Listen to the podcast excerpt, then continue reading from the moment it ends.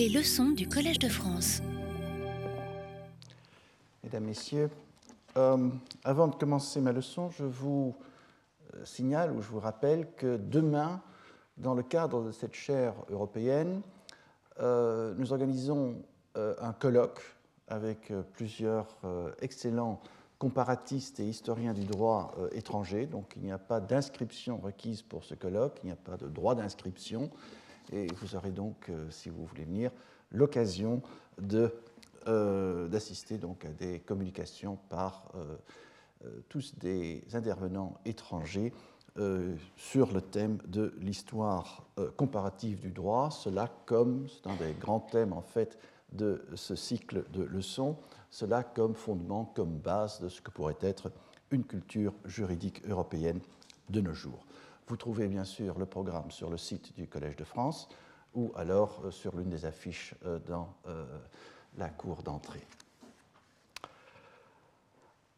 Nous progressons dans le temps. Il y a 15 jours, nous étions encore au Moyen Âge, lorsqu'à partir de textes de droit romain, les juristes universitaires ont développé une science du droit qui prévalut dans les universités de la chrétienté latine jusque vers la fin du XVIe siècle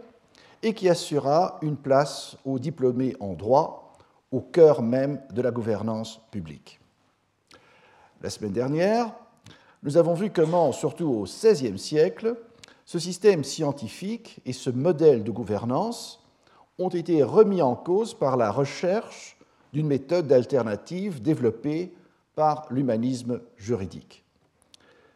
Cette méthode humaniste ne parvint toutefois pas à s'imposer ni dans la plupart des facultés de droit, ni surtout dans la pratique. Dès la seconde moitié du XVIe siècle, on voit émerger une nouvelle méthode juridique alliant systématisation par matière et fusion du droit romain, droit romain conçu comme un jus commune, et les droits particuliers d'un territoire. Cette nouvelle méthode assura une transposition de nombreux acquis doctrinaux de la méthode traditionnelle, tout en reprenant les principaux apports techniques de l'humanisme juridique et parfois des caractéristiques de son style et de son esprit. Tout comme la méthode médiévale et l'humanisme juridique, cette méthode moderne connut une diffusion européenne. Mais inévitablement, selon l'importance des éléments provenant des droits particuliers, et avec des variantes considérables d'un pays à l'autre, cette méthode moderne a ainsi préparé l'époque des codifications territoriales et nationales à partir du XVIIIe siècle. La généralisation du modèle des codifications, ainsi que les nouveaux fondements politiques attribués au droit par les Lumières et parfois même des courants s'opposant aux Lumières, marquent l'abandon progressif de ces traditions de jus commune d'inspiration romaniste dans la plupart des pays européens. Pourtant, nous nous attarderons encore aujourd'hui, le temps de cette leçon, au dernier siècle de l'Ancien Régime. Alors même que la méthode moderne s'imposait dans la doctrine et dans la pratique, on assiste à partir de la seconde moitié du XVIIe siècle à l'essor d'une méthode distincte qui appartient par ses fondements également à la tradition romaniste européenne, tout en s'efforçant de transcender le particularisme juridique croissant qui caractérisait la méthode moderne.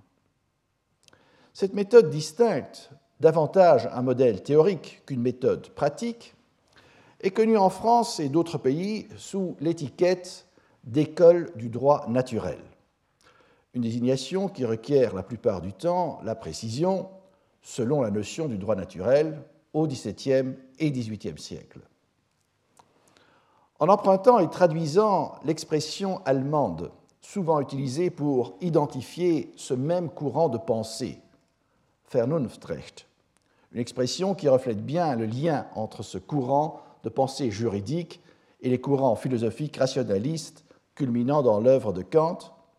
je parlerai d'un courant de droit de la raison, tout en étant bien sûr conscient qu'au fil de l'histoire occidentale, la rationalité a également pu être comprise d'autant de manières différentes que ne l'a été la notion de droit naturel. Alors, pourquoi parler de jardin pour introduire le droit de la raison? Essentiellement afin de rappeler que ce courant, comme les courants de pensée juridique que j'ai évoqués antérieurement, s'inscrit dans des courants de pensée qui ont marqué l'histoire culturelle européenne bien au-delà de la science du droit, bien au-delà même des sciences en tant que discipline universitaire ou académique. Depuis longtemps, l'historiographie des jardins en Europe a insisté sur les rapports entre le développement des sciences, sciences de l'homme ou sciences de la nature, et l'art du jardinage. Elle a aussi mis en évidence, en particulier pour la période qui nous intéresse aujourd'hui, le rôle assigné à l'aménagement de certains grands jardins intégrés dans des espaces et monuments politiques, dans le but de propager une image et une idée du pouvoir politique dont les acteurs avaient conçu et aménager ces espaces. Le parallélisme s'est même incrusté dans des clichés apparemment faciles, comme le contraste entre le jardin anglais, qui reflèterait la common law anglaise, rébarbative à toute systématisation ou codification, et le droit français, dont les codes, et dans ce genre de discours, le code civil occupe toujours une place éminente, reflèteraient un mode de pensée systématique. J'ai repris ce cliché pour mon compte dans le titre de la leçon d'aujourd'hui, tout en essayant de le réinventer quelque peu par le biais d'un paradoxe. En rappelant le caractère artificiel de ce jardin anglais aux apparences d'un paysage naturel et la mise en évidence de l'ordre naturel révélé par l'agencement apparemment artificiel du jardin à la française. Dans les deux cas, on le verra, il s'agit d'une autre conception de rationalité qui est mise en scène. En même temps, ces deux types de jardins expriment aussi des ordres politiques très différents, qui s'affrontent précisément en Europe au tournant du XVIIe siècle. Le modèle dit absolutiste de la monarchie française sous Louis XIV, à l'opposé de la glorieuse révolution de 1688-1689, dont l'acte emblématique, la Bill of Rights, est une déclaration dont l'insistance sur la soumission de la couronne au droit a été une étape décisive de l'anti-absolutisme en Angleterre, mais aussi dans le programme des Lumières en Europe. L'histoire des jardins peut se prêter à cette histoire emblématique si l'on contraste par exemple la plus grande réalisation d'un jardin, jardin, géométrique sous Louis XIV, Versailles, avec le parc de Blenheim, conçu en un premier temps par Van Brugge, mais surtout remodelé par Lancelot Capability Brown, un ensemble directement issu de la célébration des victoires du duc de Marlborough sur les armées de Louis XIV durant la guerre de succession d'Espagne. Versailles et le jardin à la française ont été émulés. Ainsi, quelques châteaux et jardins érigés à l'apogée de l'aménagement de Versailles par des princes territoriaux dans le Saint-Empire expriment non seulement combien ces princes partageaient les goûts esthétiques affichés par la monarchie française, mais également ses conceptions du pouvoir monarchique. Pourtant, alors même que Versailles atteignait son aboutissement, on observe déjà, même sur le continent, les prémices d'une dégéométrisation de nouveaux jardins. Et cette tendance, confortée par une autre conception du pouvoir politique et de la gouvernance publique, trouvera son expression par excellence dans le jardin paysagiste en Angleterre à partir du XVIIIe siècle. Ce jardin paysagiste anglais sera ensuite souvent repris en Europe. Dans les deux cas, mais avec un décalage historique significatif, il est possible de faire état d'une européanisation de ces modèles de jardin à la française ou à l'anglaise. Comment définir l'un et l'autre modèle? Pour attiser le contraste, je propose, sans m'hasarder ici dans le domaine de l'historiographie des jardins, qui n'est pas le mien, mais uniquement pour faciliter le passage vers l'histoire du droit, de comprendre le jardin à la française, pour lequel je parlerai dorénavant de jardin géométrique, comme une construction par artifice visant à mettre en évidence la structure de la nature, conçue comme un système, tel qu'elle ne se perçoit pas à l'œil nu. Quant au jardin à l'anglaise, pour lequel je parlerai désormais de jardin paysagiste, je propose de le comprendre également comme une construction par artifice visant à mettre en évidence la structure de la nature, mais ici conçue comme une histoire, et telle qu'on peut la faire apparaître à l'œil nu. Ainsi, la conception du droit de la raison doit-elle avant tout être définie comme un système dont les principes de fonctionnement, à l'instar des principes mathématiques et de la physique mécanique, sont immanents et permanents dans ce système? Le théorème d'Euclide ou la loi de gravitation, formulée par Newton, ne sont pas supposés à avoir, avoir évolué à travers l'histoire du monde. Notons d'emblée qu'il s'agit d'un modèle scientifique fortement développé au XVIIe siècle, mais qui subira des infléchissements au siècle suivant, notamment sous l'influence des développements des sciences naturelles, la chimie par exemple, et des amorces de sciences du vivant et même des sciences sociales. Inévitablement, le jardin de Versailles, conçu par le nôtre, reflétait la conception scientifique de son temps, à laquelle vinrent s'ajouter de nouvelles conceptions au siècle suivant. Néanmoins, une conception générale associée aux sciences naturelles s'est installée dans la pensée juridique, celle d'un ordre naturel, tant dans la réalité physique que dans la réalité humaine, que l'on prenne l'individu ou la société. Un ordre conçu comme système dont les principes d'organisation et de fonctionnement, les lois naturelles, d'où le droit naturel, sont immuables. Les lois naturelles doivent leur validité à leur universalité, envisagée dans l'espace et dans le temps. Elles sont, et c'est l'apport fondamental de la pensée rationaliste, intelligibles à la raison humaine. Ce modèle supposait donc que l'on puisse formuler un ensemble de lois universellement valables dans un ordre juridique conçu comme un système universel cohérent,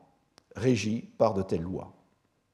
Ce droit naturel, ou si l'on préfère mettre l'accent sur sa reconstruction scientifique, ce droit de la raison,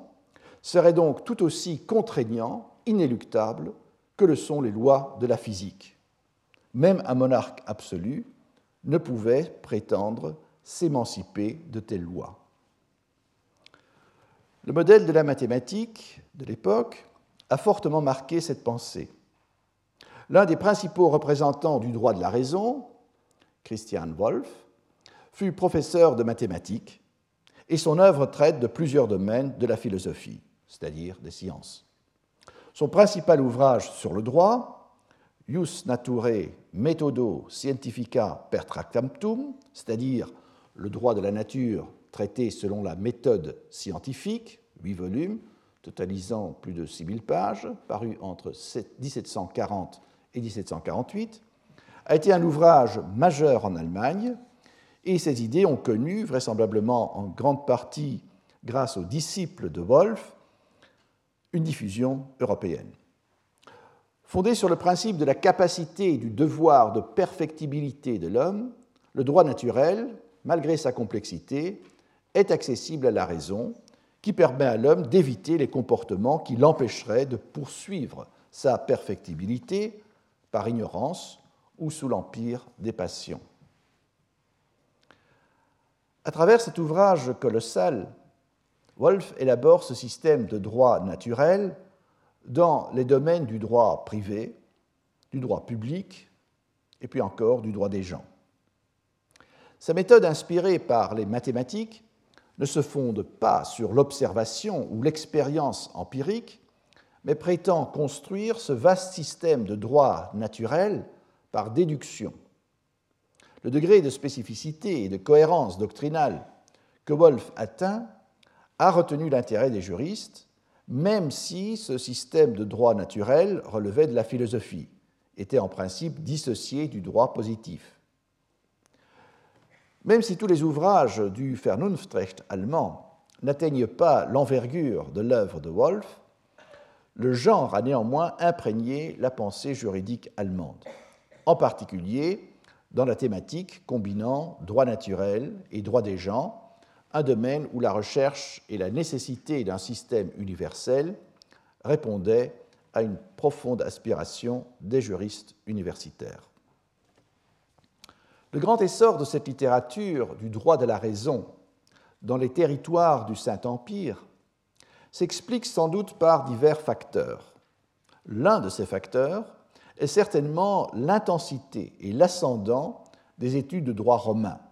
À cette époque, dans la ligne de l'usus modernus, la méthode moderne systématisante, solidement établie et développée dans les territoires allemands.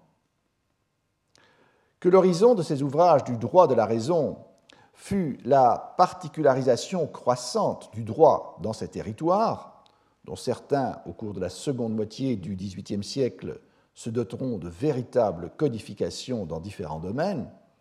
ou, à une plus large échelle, la fragmentation des droits en Europe, on ne rencontre guère dans ce genre une perspective allant au-delà des pays européens, la science juridique romaniste, voire à cette époque la perception d'une réception plus ou moins étendue de règles de droit romain entendues comme droit positif, semblait offrir un dénominateur commun à travers la diversité des droits particuliers, partant une indication de l'universalité recherchée. En même temps, le droit de la raison poursuivait, selon une systématisation globale fondée sur des principes, une conceptualisation et un degré d'abstraction, et aboutissait ainsi à une version épurée dans laquelle on pouvait reconnaître en filigrane la pensée de droit romain dit classique, mais agencée et articulée, more géométrico, selon un mode de pensée systémique très éloigné de ce qui apparaît avoir été l'approche des anciens juristes romains de l'époque qualifiée de classique. Le jardin géométrique à la française est parfois représenté comme une continuation du jardin à l'italienne, mais en y ajoutant notamment les grandes prolongations de perspectives dans le lointain, avec toute la nécessité d'aménager ces perspectives, notamment en tenant compte des effets d'optique, les superficies respectives des bassins du Grand Canal de Versailles peuvent illustrer cette thèse. Si l'on tient à maintenir, sans trop forcer la comparaison, un parallèle avec les mutations de la science juridique au temps moderne, il y a sans doute quelques similitudes entre l'agencement systématisant de la méthode moderne au cours de sa période de formation, tandis que les élancés vers l'horizon du jardin géométrique de l'ère baroque font penser à la manière dont le droit naturel, tel qu'il était souvent encore conçu au XVIe siècle, autour de principes ou d'institutions délimitées, devient, vers le milieu du siècle suivant, un droit universel ayant pour vocation de s'étendre à l'ensemble des sociétés dans tous les domaines. La capacité déductive de la raison humaine en définissait la portée. Le détail et la spécificité de nombreuses règles et institutions dans lesquelles les auteurs de ce courant reconnaissaient un droit naturel, suggèrent combien la nature humaine était davantage devenue un point de référence, l'essentiel étant dans le déploiement d'un système qui en découlait à la lumière du raisonnement. Ce sera même ainsi que Kant définira la Rechtslehre, la science théorique du droit. Non seulement le droit de la raison, parvenu à maturité à partir de la seconde moitié du XVIIe siècle, pouvait-il prétendre, dans les ouvrages des auteurs que l'historiographie française, en maintenant le terme école de droit naturel, désigne de juste naturaliste, de comprendre l'ensemble des domaines et matières du droit? Cette emprise globale devait en outre s'articuler selon une logique d'ensemble applicable dès lors au droit comme système cohérent, à partir de principes non susceptibles d'être remis en cause. Sur ce point, on note la différence avec la méthode moderne, qui, dans la pratique, perdurait et prévalait, et dont la systématisation était avant tout un agencement pratique, sans postulat de nécessité. La division des instituts de droit romain offrait avant tout une base commode pour agencer les matières, sans prétention d'une science dérivée de principes contraignants. Cette tension au cours des, dernières cent années de l'Ancien Régime entre le droit de la raison et l'usus modernus s'exprime en France, pour l'illustrer, à travers les différences dans l'œuvre de deux grands juristes dont les noms ont été associés par leur influence posthume sur les rédacteurs du Code civil, Jean Demas et Robert-Joseph Potier. Ils n'appartiennent pas au même siècle. Demas, originaire de Clermont-Ferrand, où il pratiqua plus d'un quart de siècle, au présidial en tant qu'avocat du roi, est né en 1625 et est mort en 1696. Potier, né en 1699 et mort en 1772, travailla toute sa vie dans sa ville natale d'Orléans, où il fut conseiller au présidial et professeur de droit français. Le grand ouvrage de Demas sont les lois civiles dans leur ordre naturel, dont l'édition originale date de 1689. Potier a surtout publié un grand nombre de traités, presque tous sur des matières précises du droit privé, à plusieurs reprises réédités au XIXe siècle sous forme d'œuvres complètes en plusieurs volumes. La fortune doctrinale des deux auteurs s'apprécie différemment. Malgré plusieurs rééditions des lois civiles, l'œuvre de Demas ne semble pas avoir eu l'effet escompté par son auteur de, de réorienter la méthode des praticiens. Son influence sur le Code civil est reconnue, mais apparaît nettement moins importante que celle de Potier. Au-delà de l'Ancien Régime et de la codification française, les deux ouvrages semblent avoir été largement lus et étudiés à l'étranger au XIXe siècle. Un engouement porté sans doute par l'intérêt international pour le Code civil français et le désir de juristes, en France et à l'étranger, de situer et comprendre le Code non seulement à l'aune de ses commentaires postérieurs, mais aussi du contexte doctrinal dont il était tributaire, et à cet égard, la lecture de Potier et de Demas s'imposait. Malgré sa carrière entièrement provinciale et son œuvre orientée sur la coutume d'Orléans et sur le droit privé français de son époque, Potier fut un véritable juriste du jus commune européen de son temps, c'est-à-dire un représentant de l'usus modernus, la méthode moderne, dans sa mouture française. Son œuvre correspond en effet aux deux grandes caractéristiques innovatrices par lesquelles j'ai identifié, dans ma leçon précédente, cette méthode sans nom dans l'historiographie du droit français. Premièrement, une approche par matière spécifique, une énumération de ces traités en serait la parfaite illustration, mais la liste est trop longue, citons seulement les traités sur les obligations, sur différents contrats spéciaux nommés, sur les personnes, les choses, les donations, les testaments, les successions, regroupant par ailleurs souvent le traitement de matières connexes dans un même traité. La seconde principale caractéristique de la méthode moderne se retrouve également de manière éclatante dans l'œuvre de Potier, car dans ces traités, il a recours tant aux sources du jus commune que des droits français.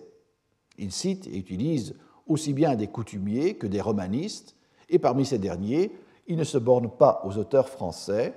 comme dans bien d'autres centres provinciaux du dernier siècle de l'Ancien Régime,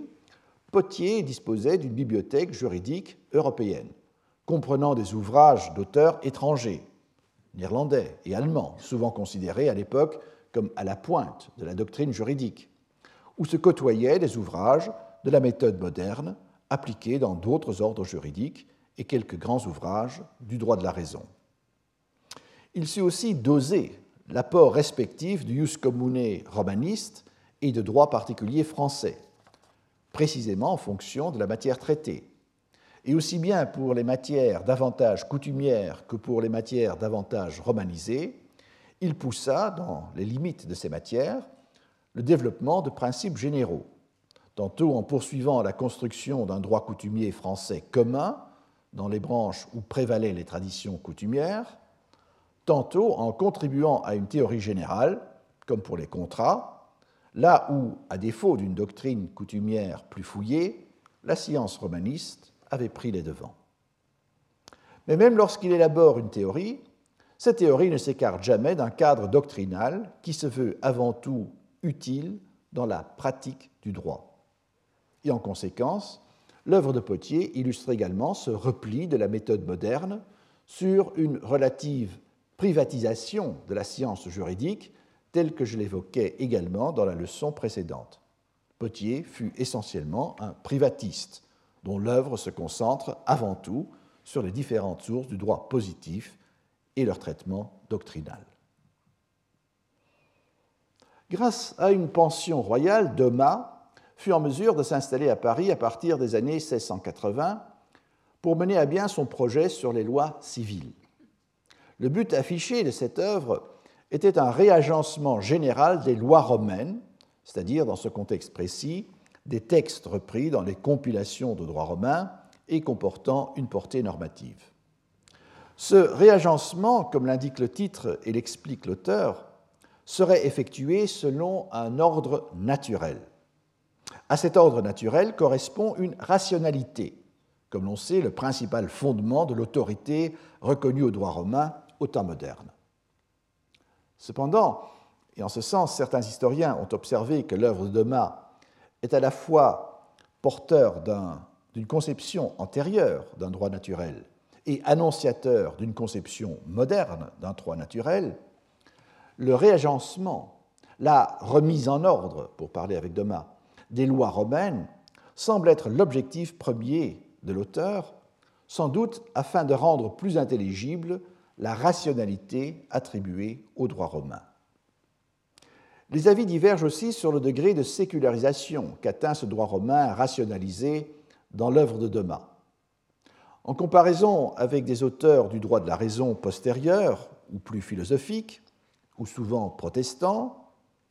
Doma lui-même, ami de Pascal, se situait en France dans la mouvance janséniste, chez Doma, le détachement de l'ordre naturel par rapport à Dieu, partant par rapport au droit naturel et au droit divin, semble moins prononcé. L'ordre naturel qui perce à travers son œuvre apparaît plus fortement inspiré ou marqué par une culture chrétienne. Dans certains passages, comme lorsqu'il traite de l'usure, on peut même avoir l'impression que l'ordre divin reprend le pas sur l'ordre naturel, ou du moins cet ordre divin est appelé à la rescousse pour venir souligner la légitimité des principes que Doma identifie comme relevant de l'ordre naturel. Le réagencement proposé par Doma se réclame d'une méthode rigoureuse, géométrique. Il utilise le terme. Cette géométrie juridique se dégage dans cet ouvrage des conventions de systématisation. Elle présente même une systématisation idiosyncratique, du moins en comparaison avec les modes conventionnels qui tendaient à s'établir dans la littérature juridique. On s'éloigne sensiblement du système institutionnel si caractéristique de tant d'ouvrages de l'époque. Le grand canal des lois civiles, en reprenant la métaphore du jardin de Versailles, est la summa divisio entre droit privé Il s'agit toutefois d'un chantier inachevé. Le livre sur le droit public, dont la première édition fut posthume, fut sans doute euh, complété par d'autres, mais dans l'État, c'est avant tout le livre consacré au droit des particuliers, le droit privé, qui se présente comme un ensemble fini. Cet ensemble est suffisamment important pour y reconnaître l'une des plus grandes réalisations du droit de la raison de la littérature française. Il a, comme un jardin géométrique, son propre grand canal, une division en deux parties consacrées respectivement aux engagements et aux successions. Chacune de ces parties est partagée en livres, qui forment comme des canaux transversaux. Pour la première partie, sur les engagements, le plan demeure symétrique. Un premier livre sur les engagements volontaires et par convention, suivi d'un deuxième livre sur les engagements formés sans convention. Ensuite, un troisième livre sur les actes qui viennent compléter ou renforcer les engagements, suivi du quatrième livre sur les actes qui anéantissent ou diminuent les engagements. Dans la seconde partie, sur les successions, la division est en cinq livres, au prix d'abandonner une symétrie stricte. L'ordre naturel correspond ici davantage, au fur et à mesure où l'on progresse, à une systématisation de catégories établies de droit positif.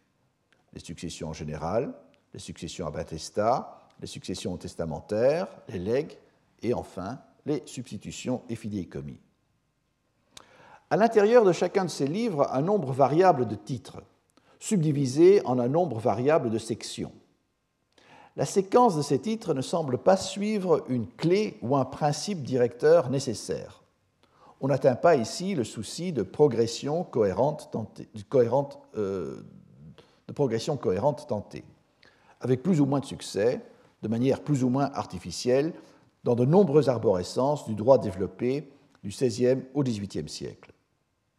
Le souci d'assurer une séquence logique dans les sections semble plus appuyé, mais le profit de toute cette opération de réagencement atypique demeurait sans doute incertain pour la plupart des juristes d'Ancien Régime. En revanche, il semble y avoir un plus large consensus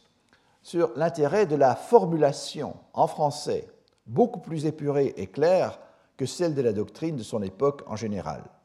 exprimant l'essentiel des principes attribués à la raison naturelle. C'est dans la rédaction et le style de ces sections qu'on commence à entrevoir l'idéal de la formulation d'une législation et d'une codification moderne. On conçoit que pour la monarchie qui entretenait le grand dessein d'une législation générale couronnée par une grande ordonnance du droit civil substantiel, cette expertise de la formulation exprimée par Thomas était d'un intérêt certain. Néanmoins, cette œuvre, qui se présentait entièrement comme un agencement rationnel des lois romaines, n'eût pu en soi constituer que le squelette d'une codification du droit privé, si l'on s'en tient ici au premier tome des lois civiles. Une grande ordonnance civile, contrairement au Code Louis ne se limitant pas à la procédure, eût requis que ce corps soit complété, selon la même trame,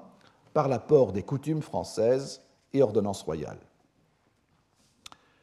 Une idée approximative de ce qu'aurait pu constituer un tel complément fut produite par François Bourgeon, un juriste de la première moitié du XVIIIe siècle dans un ouvrage plus atypique encore que celui de Demas. Je cite le titre Le droit commun de la France et la coutume de Paris réduit en principe, tiré des ordonnances, des arrêts, des lois civiles et des auteurs, et mise dans l'ordre d'un commentaire complet et méthodique de cette coutume. La première édition date de 1747. Le succès apparemment très mitigé de cet ouvrage, malgré des rééditions en 1770 et 1773, n'a été compensé que beaucoup plus tardivement par la reconnaissance dans l'historiographie du droit de l'influence qu'a pu exercer cet ouvrage sur quelques aspects du plan et sur quelques dispositions du Code civil. Chez Bourgeon, la doctrine rejoint le registre de la loi, Selon un plan développé avec beaucoup de cohérence, les principes de ce que l'auteur identifie comme le droit commun de la France sont formulés et énoncés en rapprochant fortement de l'idéal de l'énoncé d'un article dans un code. Ces principes expriment, selon l'auteur, la rationalité de ce droit commun. Malgré les ressemblances appuyées avec l'approche des traités de droit de la raison de son époque, cette œuvre s'en distingue au moins sur un point essentiel. Le droit commun de la France ne peut prétendre à une validité universelle ni dans l'espace, il est spécifiquement une expression du génie français, ni dans le temps. Bourgeon rappelle dans une dissertation préliminaire son histoire et évolution à travers l'histoire, et il situe son œuvre dans une longue lignée d'ouvrages coutumiers s'étant efforcé de dégager l'esprit du droit commun français. Pour dégager cet esprit, et cela explique le style en énoncé quasi normatif de ce que Bourgeon persiste à désigner de commentaires, aucune place ne peut subsister à la moindre controverse. Une approche, comme le note l'auteur, qui rencontrait beaucoup d'opposition parmi les juristes. Le droit romain est intégré dans cette synthèse épurée dans la mesure où il a été absorbé par le droit français durant son histoire. Mais son rôle, aux yeux de Bourgeon, demeure restreint. Il estime par ailleurs que la longue période de gestation du droit romain, avant qu'il ne prenne la forme écrite des compilations, à un stade de déclin,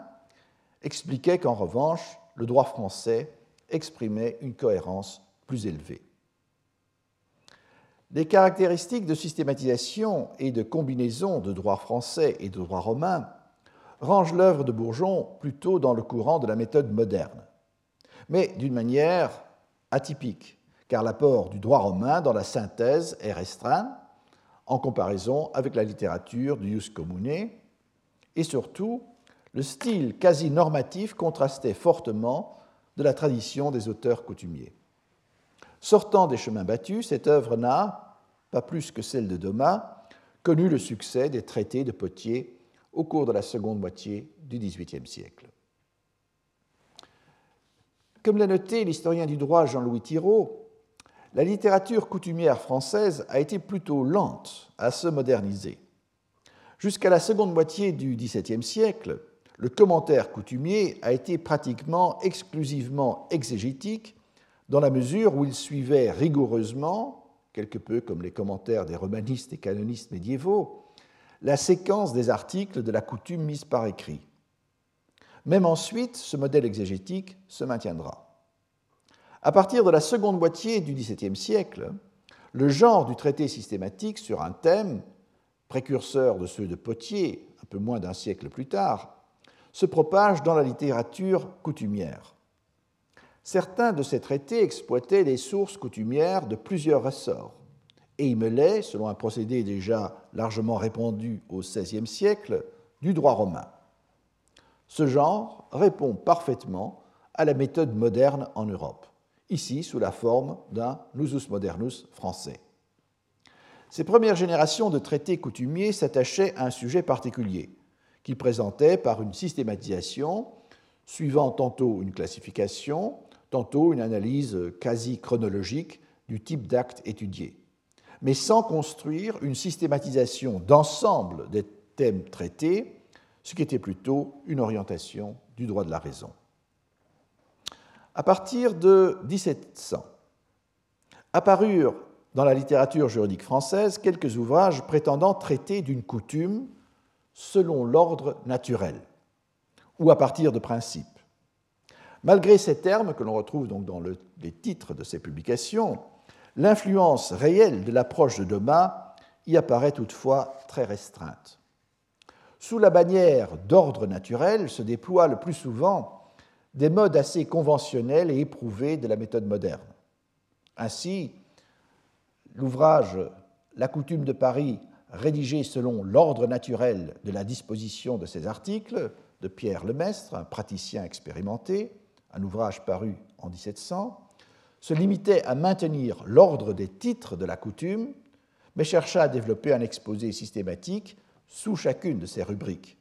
une technique qui avait déjà été depuis longtemps utilisée par la science romaniste. On pensera à certaines sommes des droits savants médiévaux, mais aussi à des ouvrages des temps modernes où l'amorce de systématisation consistait à suivre le plan du digeste ou du code en se limitant toutefois à l'ordre des titres et en rédigeant des notices plus ou moins systématiques sous chaque rubrique.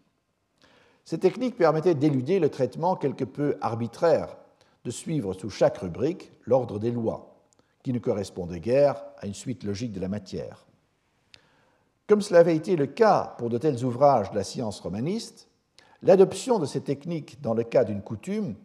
permettait de mettre à l'avant-plan la matière telle qu'elle était régie par des dispositions et une logique coutumière, plutôt que le texte de la rédaction, comme dans l'approche exégétique. Également, au cours des toutes premières années du XVIIIe siècle, Alexandre Masson, également avocat à Paris, entreprit de réagencer les coutumes de France selon, en citant à nouveau les titres de ses ouvrages, l'ordre naturel ou un nouvel ordre. Il réalisa ce projet pour les coutumes d'Orléans, de Paris, de Poitou, mais dans ses petites publications, l'auteur visa surtout à rassembler des dispositions éparses, à nouveau, en suivant l'ordre des titres.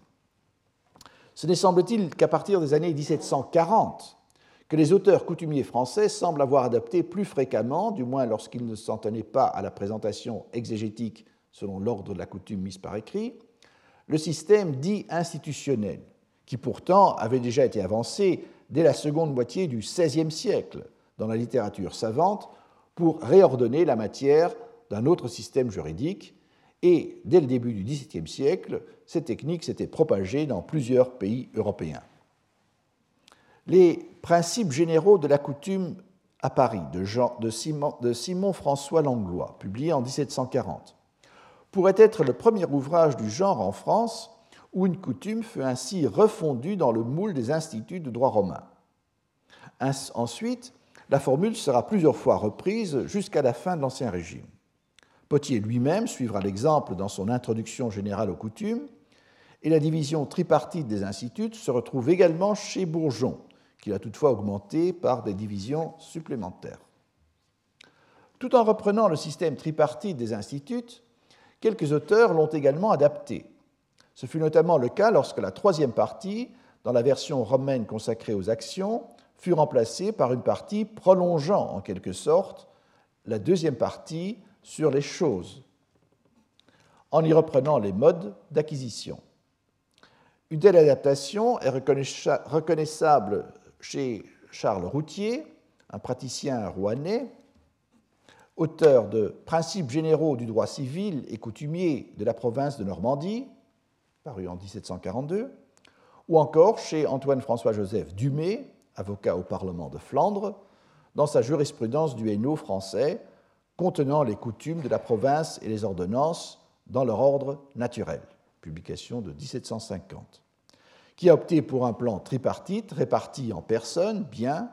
et obligations. Durant la seconde moitié du XVIIIe siècle, d'autres exemples avec des variantes peuvent être cités pour d'autres ressorts coutumiers. Auguste Marin Poulain du Parc auteur d'un ouvrage encore très traditionnel sur la coutume et la jurisprudence coutumière de Bretagne dans leur ordre naturel, publia quelques années plus tard une œuvre considérablement plus développée sous le titre Principe du droit français suivant les maximes de Bretagne, en suivant la division des instituts, tout en traitant dans la dernière partie davantage les modes d'acquisition. Enfin, ce fut l'institution au droit de Normandie de Jean-Henri de Roussel de la Bérardière, paru en 1782, nous approchons donc tout à fait à la fin de l'Ancien Régime, qui, bien qu'il ait suivi un plan en quatre livres et incluant les actions dans le dernier, s'est apparemment rapproché le plus de ce qu'allait devenir, une vingtaine d'années plus tard, l'intitulé dans la plus ample partie du Code civil de 1804, en traitant à la suite des personnes et des choses des moyens d'acquérir le domaine, c'est-à-dire la propriété des choses. Ces principaux exemples des auteurs coutumiers français ayant quelque peu bousculé l'approche traditionnelle des commentaires coutumiers, sans systématique, autre que la séquence de la version écrite des coutumes, ont donc certes adopté et adapté l'approche systématisante par matière caractéristique de la méthode moderne, mais avec un retard certain sur la science du droit en Europe. L'adaptation du plan des instituts, même chez la plupart des auteurs ayant repris l'expression ordre naturel dans le titre de leur ouvrage, semble indiquer que les conceptions fondamentales du droit de la raison, lesquelles évidemment étaient difficilement conciliables avec le traitement d'une coutume particulière, mais également avec la construction d'un droit français commun, n'ont guère affecté ce genre littéraire. Même l'œuvre de Pierre-Louis Claude Jean, ou Jean, à cheval sur la fin de l'Ancien Régime et l'introduction du Code civil, est le seul apparemment à s'être explicitement référé à Doma dans le titre de son ouvrage consacré au droit français et à la coutume de Paris, puis en 1804 au Code civil, correspond finalement davantage à l'usus modernus finissant qu'à une construction du droit de la raison. En ce sens, l'idéal d'une rationalité juridique telle qu'elle était conçue au XVIIe et XVIIIe siècle semble être demeurée, en France, avant tout une prérogative des romanistes. Mais déjà, à l'époque, et pas seulement en France, ce rationalisme juridique cédait le pas au positivisme plus pragmatique des législations et codifications territoriales. C'était précisément cette orientation qu'avait préparée la méthode moderne dans la plupart des pays en Europe. L'équivalent culturel, intellectuel, scientifique du jardin géométrique à la française dans la science et la doctrine du droit, ébauché par Thomas en même temps que Versailles était en construction, ne semble pas avoir dominé la pensée juridique française des derniers siècles de l'Ancien Régime. Les parallèles seraient davantage à chercher dans la littérature juridique allemande de l'époque. Alors que les systématisations de la méthode moderne s'affirmaient en Europe continentale, le droit anglais a développé sa propre conception de rationalité. Cette rationalité était, comme le jardin paysagiste à l'anglaise tel que je l'ai défini de manière générale dans l'introduction de cette leçon, fondée sur une conception vivante et didactique de l'histoire. Cette conception se référait en droit anglais à une longue tradition, mais c'est au XVIIe siècle qu'elle est formulée de manière plus distincte et systématique par des juristes anglais. La notion clé dans ce discours, largement reprise par l'historiographie, est celle d'une raison artificielle, notion que l'on peut opposer à celle de raison naturelle telle qu'elle fut entendue et diffusée par la pensée rationaliste sur le continent. Au début du XVIIe siècle, l'œuvre du juge et homme politique Sir Edward Coke, qui fut très influente sur le développement ultérieur de la pratique et pensée du droit anglais, contient déjà quelques traits essentiels de cette notion de raison artificielle. Tout d'abord, Cook n'envisageait que la tradition de la common law anglaise. Même les autres traditions juridiques du droit anglais n'étaient à ses yeux que des éléments étrangers qui pouvaient tout au plus fournir un apport à la tradition spécifiquement anglaise. Le droit naturel et le droit divin sont des références occasionnelles dans son œuvre, mais dans sa conception de la rationalité de la common law, non pas comme des systèmes de normes supérieures à cette common law, mais des types de droits pouvant occasionnellement fournir des éléments venant alimenter la rationalité du droit anglais. Selon une observation de Cook souvent citée, la common law n'est autre que raison, ce qu'il faut comprendre comme une perfection de la raison acquise par une longue étude, observation et expérience. Et dans cette vision, la common law, je poursuis une citation de Cook,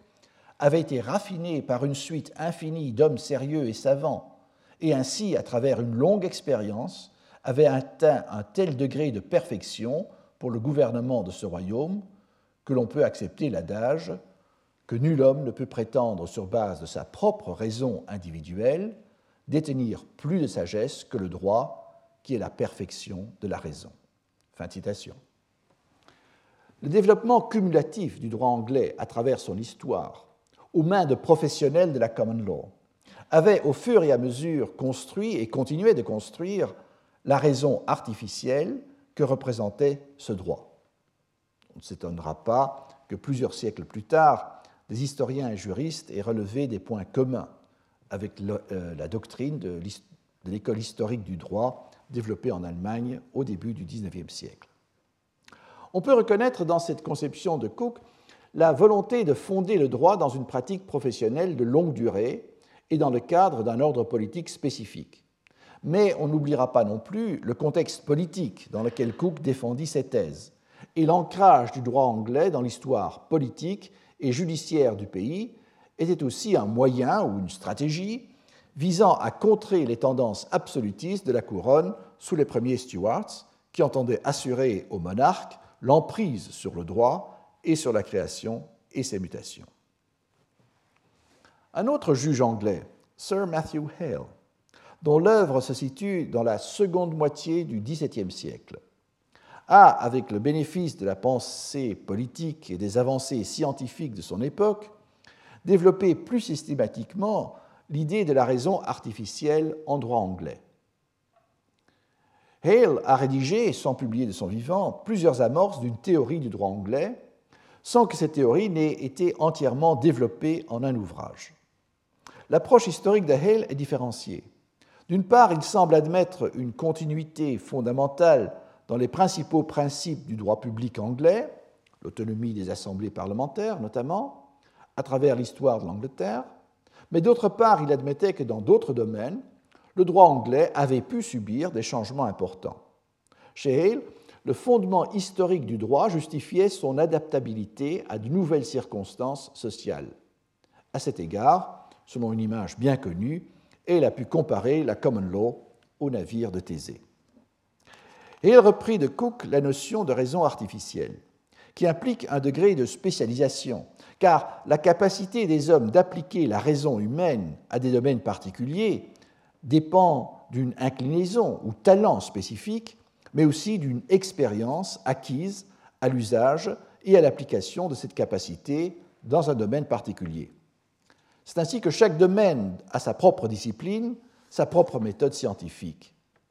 Le droit et sa mise en œuvre par l'administration de la justice constituent une telle discipline pour laquelle la capacité rationnelle générale des hommes est en soi insuffisante. Aucune intuition individuelle de ce que serait ou devrait être le droit ou son application dans un cas concret ne peut se mesurer à l'expérience collective des professionnels du droit et de la justice accumulée sur plusieurs siècles. Ainsi, Hale rejoint la pensée de Cook lorsqu'il affirme Un homme ne naît pas common lawyer, c'est-à-dire un juriste de la common law, et le seul exercice de la capacité de raisonner ne peut lui en procurer une connaissance suffisante. Une telle connaissance ne peut être acquise qu'en habituant, en accoutumant, en exerçant cette capacité par des lectures, des études et l'observation nécessaires pour en obtenir une connaissance complète. Fin citation. Cette conception de l'ancrage de la rationalité d'un droit dans l'histoire de sa pratique collective par des spécialistes était évidemment en principe adaptable à tout système de droit. Mais elle était en mesure de la développer spécifiquement, comme Cook l'avait suggéré au début du siècle, pour la common law. Dans sa réfutation des attaques de Thomas Hobbes à l'écart de la conception du droit défendue par Cook, et elle s'appuya fortement sur l'histoire constitutionnelle anglaise. Et, dans cette réfutation, il appert que le développement historique du droit comprend, tel qu'elle l'entend, une autorité normative. Ainsi, c'est à partir de l'histoire constitutionnelle qu'elle reconnaît des limites imposées au pouvoir essentiel du roi. Par exemple, alors des exemples qui étaient particulièrement importants dans les conflits politiques du XVIIe siècle en Angleterre, le pouvoir royal de légiférer, qui ne pouvait s'exercer que conjointement avec le Parlement, ou encore le pouvoir royal d'introduire de nouveaux impôts, qui lui aussi était soumis à l'approbation parlementaire. D'une manière générale, il s'opposait à la théorie politique de Hobbes en insistant, en insistant sur le fait que l'exercice du pouvoir souverain n'était raisonnable, partant légitime, que dans la mesure où il s'inscrivait dans les limites tracées par le droit. En même temps, et s'aventurant dans ce débat au-delà des thèses sur la raison artificielle de Cook, elle incorporait dans sa justification des limites du pouvoir royal, également des considérations relevant tantôt des principes de justice naturelle, tantôt de la réalité politique. Hale, par ses intérêts, ses écrits, ses fréquentations sociales, était également proche des courants et milieux scientifiques de son temps en Angleterre. Des rapprochements ont dès lors été proposés sur la méthode qu'il préconisait en droit et les progrès contemporains des sciences naturelles. Ce rapprochement porte avant tout sur le caractère empirique et expérimental de la méthode scientifique qui s'affirmait et l'empirisme historique mis en avant pour la méthode de la common law, dont la raison artificielle aurait été l'instrument. De fait, l'expérience tirée de l'histoire de la pratique du droit était élevée au niveau d'une source, source essentielle de la common law. Pourtant, on notera aussi des différences importantes. La base empirique des sciences naturelles était constituée de faits observables indépendants de la volonté humaine, tandis que les résultats auxquels elles aboutissaient avaient une validité relative. Certes, mais malgré cela, universelle. Alors que l'histoire de la common law ne permettait de parvenir qu'à des conclusions pour le droit anglais. C'est donc principalement sur la méthode entre ces deux termes, la base de données observables et la portée des conclusions, qu'une similitude entre les approches scientifiques et juridiques se dessine. Dans une perspective comparative, il est remarquable qu'avec Hale, on assiste à l'amorce d'un nouveau genre de littérature juridique dans la common law, fort peu développé jusqu'alors, le traité. Ce genre de traité pouvait envisager le droit dans son entièreté, ce que Hale fit sommairement, et après lui, exprimant par d'ailleurs sa dette à Hale, William Blackstone, à une échelle beaucoup plus vaste, mais l'essor de nombreux traités juridiques anglais au XVIIIe siècle était aussi marqué par l'apparition de monographies plus ou moins systématiques sur un domaine plus restreint. On peut même, notamment chez Hale et Blackstone, trouver quelques références à la partition des instituts de droit romain. Je n'évoque pas ici quelques traités institutionnels des romanistes anglais dès le début du XVIIe siècle. Cependant, ces références ne permettent guère de s'aventurer d'emblée dans une collation comparative avec des ouvrages du système institutionnel continental, consacrés à quelques droits particuliers.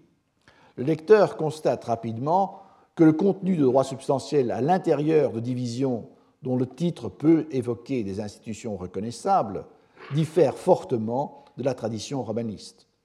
que la portée des catégories de classification diffère de ce que ces catégories représentent dans la tradition du jus commune, et qu'en général, l'assimilation de la science romaniste est pratiquement absente. À défaut d'une diffusion de type continental entre droit privé et droit public, le lecteur continental constate que de nombreuses facettes qu'il associe à partir de sa propre tradition avec le droit public sont ici incorporées dans les subdivisions de ce qui lui paraîtrait relever du domaine du droit privé.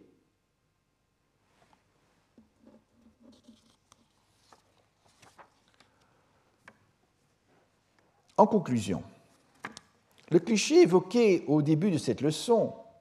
par lequel le jardin géométrique à la française est contrasté avec le jardin paysagiste à l'anglaise, un cliché renforcé par celui d'un droit français ou continental codifié, régi par la législation comme principale source du droit et des raisonnements juridiques, contrasté avec un droit jurisprudentiel de précédent, sans codification, et où la loi n'occuperait qu'une place effacée, ce double cliché a plus récemment souvent été remplacé par un nouveau cliché qui met en valeur l'importance accrue de la loi en droit anglais depuis le XIXe siècle et celle de la jurisprudence dans le système romaniste. Quelle que soit la valeur de ces clichés, ils ne nous apprennent pas grand-chose sur le droit substantiel, ni même sur la méthode. La conception et la rédaction des décisions des cours anglaises demeurent encore aujourd'hui très différentes de celles des arrêts français. Historiquement, si l'on considère l'importance des recueils, donc ouvrages doctrinaux de jurisprudence, au cours des derniers siècles de l'Ancien Régime, on constate que ces généralisations on constate que ces généralisations excusez-moi, sur un esprit géométrique ou empirique de culture juridique en Angleterre et en France n'éclaire guère les caractéristiques propres à chacune de ces cultures. Ce qui, en revanche, dans une perspective historique comparative, peut paraître beaucoup plus révélateur, c'est la tendance chez les professionnels du droit en Angleterre comme en France et dans d'autres pays européens